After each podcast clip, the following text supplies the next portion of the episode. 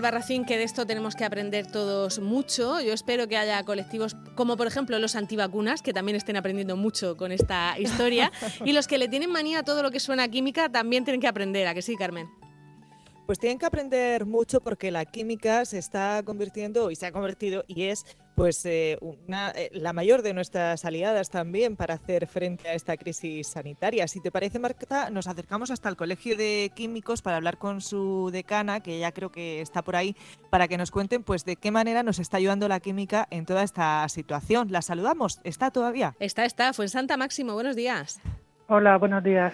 Bueno, eh, la, química en estos días está, está, se está reivindicando ¿no? como, como lo que es, como una, una ciencia que, necesitamos en nuestro día a día, eh, pero quizá en estos momentos la valoramos bastante más. ¿no? ¿Qué, qué, productos químicos, qué cosas eh, se están utilizando para, para, desinfectar no solamente nuestras viviendas, sino también desde el punto de vista casi industrial? ¿no? Pues sí, mira, mm, yo espero eh, espero que, lo que se está diciendo estos días dure muy poco, pero la enseñanza nos dure, nos dure mucho tiempo. Em, en primer lugar, bueno, quería hablar un poco del de, papel de la química o de los químicos que están teniendo en esta, en esta crisis que es eh, mucho y en muchísimos campos. En primer lugar, lo primero que quería reivindicar es el papel de, de, los facultativos. Tenemos químicos en los hospitales que están en primera línea junto con los médicos, con los enfermeros, no están de trato directo con los enfermos, pero sí que están realizando pruebas, están trabajando al máximo de sus posibilidades en, los hospitales y creo que ellos también merecen el reconocimiento eh, en estos días. Y con respecto a lo que me preguntabas, pues la química está en, está presente en, en, muchísimas de las actividades que estamos este, en, esta, en esta crisis llevando a cabo. En primer lugar, las más sencillas. Eh, hay productos químicos muy sencillos que ya eh, todos sabemos por las redes sociales, por las por la información que nos dan los medios de comunicación, que son las tres armas más importantes para, para luchar desde nuestro desde nuestros hogares eh, contra contra esta contra este germen que bueno en realidad que no se trata de ningún microorganismo vivo sino que es una molécula bastante sencilla y que y que es bastante fácil de destruir con tres cosas muy esenciales el jabón el alcohol y la lejía. Son tres productos químicos que nos están ayudando muchísimo en nuestros hogares para mantenerlos para mantenerlos libres de estos productos de estos gérmenes para luchar contra ellos en las casas ya sabemos tenemos sabemos que tenemos que lavarnos las manos con mucha frecuencia con jabón con alcohol, desinfectar las superficies, la, la lejía eh, también para desinfectar superficies y están resultando de muchísima utilidad, eh, de muchísima utilidad en esta crisis. Después tenemos otros productos, pues claro, mucho más complejos que ya no son de uso doméstico, eh, lamentablemente, eh, cuando surge una crisis de este, de este calibre, pues eh, no hay tiempo de eh, desarrollar nuevos eh, productos que estén listos, nuevos fármacos que estén listos en, en pocos días. Eso es normal porque la, los fármacos nuevos tienen que tener sus garantías de poder ser uso, seguros en el uso para los humanos y pues sí que es verdad que ya desde el día desde diciembre los laboratorios farmacéuticos donde trabajan muchos químicos están ya desarrollando nuevos fármacos para luchar contra esta contra esta plaga y además también vacunas. Eh, ya sabemos que en este momento pues no pueden estar disponibles para el para para el uso el uso porque no están probados, pero sí que es verdad que también muchos químicos y muchos laboratorios están eh, llevando a cabo estudios clínicos para aplicar a, esta nueva enfermedad eh, medicamentos que estaban aplicando a otras enfermedades y por lo tanto ya eran seguros para el uso humano.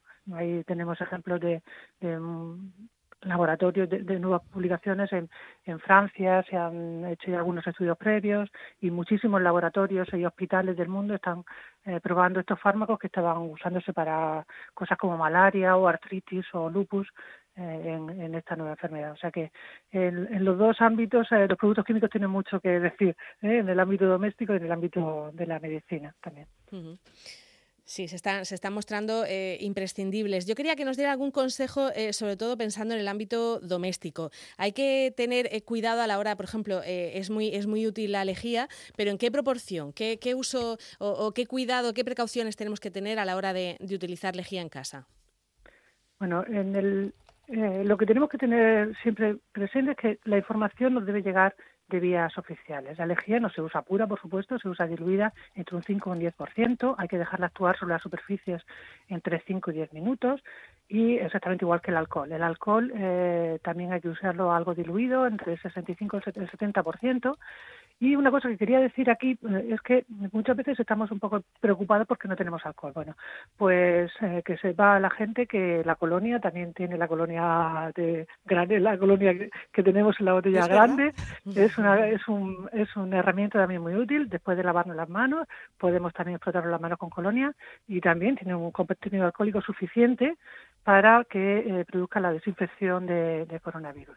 No así las bebidas alcohólicas, que no suelen tener más allá de un 40 o un 50%, o sea que el whisky eso lo, no, podemos utilizarlo, pero sí la colonia. Para cocinar y, poco... pero sí la colonia, porque la colonia tiene un contenido alcohólico suficiente para que podamos desinfectarnos las manos y antes de, de, tocar o, incluso alguna superficie. Eh, Además, pues, huele muy bien y, y, eso mejora también el ambiente en la casa. La, botella de alitro que decimos aquí en la región de Murcia, de, toda la vida. La, colonia grande, la colonia grande. que hay, gente, decía lo, de, lo del whisky para la cocina porque hay gente, eh, y, dejando un lado la broma, que se estaban tomando alcohol, no sé si era, no me acuerdo en qué, en qué país era, que se habían tomado alcohol de farmacia pensando que eso les iba a purificar por dentro, les iba a, desinfectar por dentro y hombre, no, no hay, que, no hay que hacer burradas de ese tipo, hay que seguir las indicaciones y el alcohol está bien para las manos, no para, no para otra cosa. Para las manos y para las superficies también. Las superficies también pueden limpiarse con alcohol. Por ejemplo, es conveniente que limpiemos el teclado, el móvil, ahora que estamos siempre con las redes sociales, que estamos, estamos conectados por esa vía que nos está siendo tan útil, eh, pues sí que hay que limpiar con frecuencia el móvil, el teclado, el ratón y las superficies que estamos continuamente tocando, hay que limpiarlas también con frecuencia, igual que nuestro lavado de manos debe de ser frecuente aunque no salgamos de casa.